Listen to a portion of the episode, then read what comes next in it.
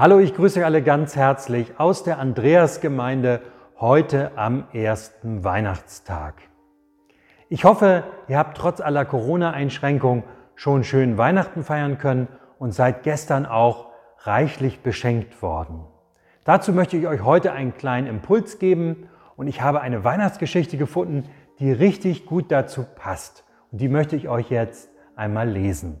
Sie ist von Siegfried Macht und heißt das wertvollste Geschenk. Einst hörte der König, dass vor den Toren seiner Stadt ein weiser Mann leben solle, der große Dinge täte.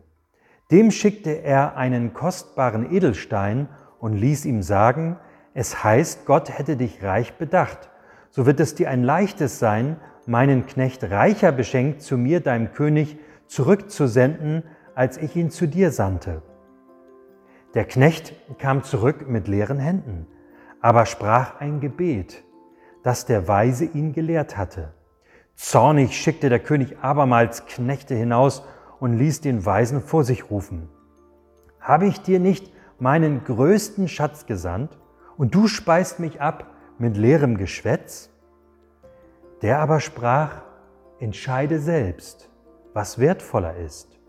Du hast mir etwas geschickt, das ich behüten muss.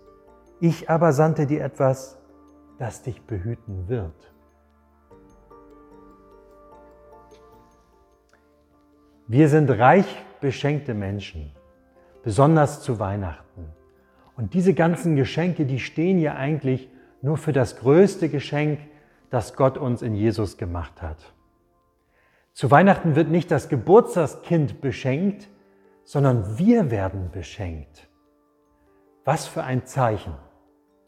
Und dieses Geschenk bedeutet, Gott ist in diese Welt gekommen und er will uns nahe sein mit seiner Gegenwart. Und dieses Geschenk bleibt und hört niemals auf. Gott sagt, ich bin bei dir, ich behüte dich, ich stehe dir bei.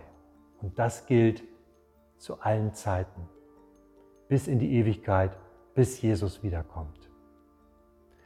Und ich wünsche euch für diese Weihnachtstage, dass ihr das immer wieder erlebt. Gott ist nahe.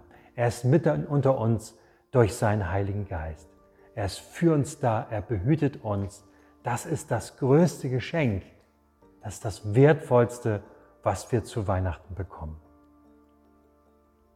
Und deshalb möchte ich euch zusprechen, die Gnade unseres Herrn Jesus Christus und die Liebe Gottes und die Gemeinschaft des Heiligen Geistes sei mit euch allen. Ich wünsche euch gesegnete Weihnachten. Tschüss und bis bald.